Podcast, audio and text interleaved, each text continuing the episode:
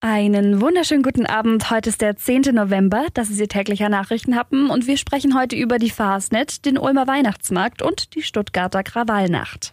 Der Nachrichtenhappen mit Lara von Dohlen. Corona behält uns im Griff und mischt sich mit den aktuellen Maßnahmen immer noch in unseren Alltag ein. Das trifft jetzt auch die fünfte Jahreszeit, also die Narrenzeit, die Fastnet. Da werden die Einträge im Terminkalender nämlich jetzt auch immer weniger. Noch vor dem 11.11., .11., also morgen, wurde heute bekannt, dass in Ravensburg sowohl der Narrensprung der Plätzlerzunft am Fasnet Sonntag ausfällt, als auch der Kinderumzug am Fasnachtsdienstag. Das schreibt die Schwäbische Zeitung. Und heute Vormittag zieht die Narrenzunft Ulm dann auch nach. Es wird in der kommenden fünften Jahreszeit keinen Ulmzug geben und keine Kornhaustage mit Weiberfasnet und Hemdglonker.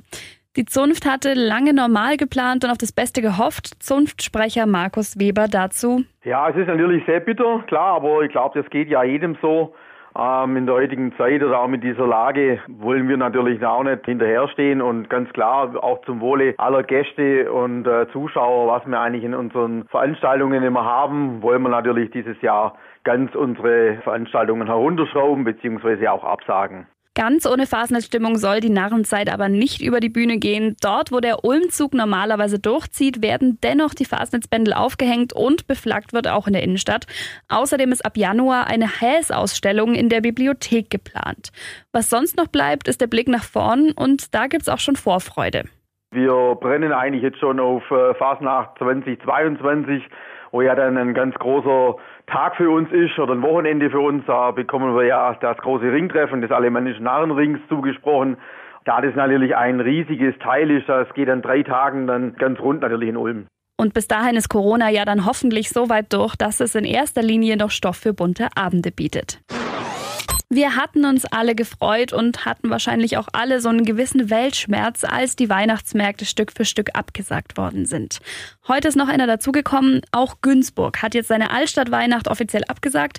Der beliebte Weihnachtsmarkt in Dossenberger Hof, der fällt aus. Die Stadt plant aber ab der zweiten Adventwoche mehrere Verkaufshütten aufzustellen für regionale Anbieter von Kunsthandwerk. Glühwein oder Essenstände zum Verweilen wird es aber nicht geben. Die Buden sollen dann am langen Advents-Shoppingabenden und an den Samstagen geöffnet sein. Aber es gibt noch einen kleinen Hoffnungsschimmer. Der Ulmer Weihnachtsmarkt geht jetzt online. Die Macher des Ulmer Weihnachtsmarkts gehen mit ihrem Programm jetzt ins Internet. Um die Menschen zu unterstützen, die diesen Markt normalerweise ausmachen, erstellen die Organisatoren jetzt einen virtuellen Ulmer Weihnachtsmarkt 2020. Täglich kommen neue Stände mit Infos zu Webshops und Homepages der Händler und Geschäfte dazu.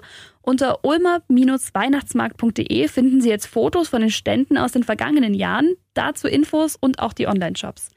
Wenn man sich jetzt also ein Tässchen Glühwein einschenkt und die Fenster im ganzen Haus ganz aufreißt, dann könnte es ganz ähnlich werden wie ein echter Weihnachtsmarktbesuch. Also eine ganz, ganz tolle Alternative. Hut ab.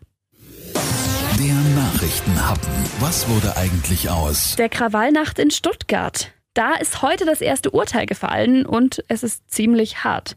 Gut fünf Monate ist es jetzt her, dass wütende Mobs durch Stuttgart gezogen sind und Chaos verbreitet haben. Plünderungen, Gewalt, das war wirklich ein ziemlicher Schock. Einer der Männer, die mit dafür verantwortlich waren oder mitgemacht haben, ist jetzt verurteilt worden. Er ist 18 und kommt aus Geildorf in Baden-Württemberg. Der junge Mann hatte vorher vor dem Jugendschöffengericht zugegeben, die Heckscheiben eines Polizeiautos eingeschlagen und zwei Seitenscheiben zertrümmert zu haben. Die Staatsanwaltschaft und die Verteidigung haben sich beide für Bewährungsstrafen ausgesprochen. Das Urteil fiel jetzt aber auf zweieinhalb Jahre Gefängnis. Die Verteidigung hat schon angekündigt, das Urteil anzufechten. Bis zu 100 Verfahren könnten auf die Krawallnacht noch folgen. Und auch für die Zukunft soll das Urteil natürlich abschreckend sein. Die Deutsche Polizeigewerkschaft findet es klasse. Wer so einen Mist baut, der müsse auch mit der Herze des Gesetzes bestraft werden.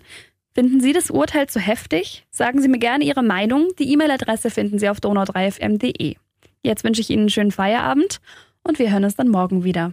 Bis dann!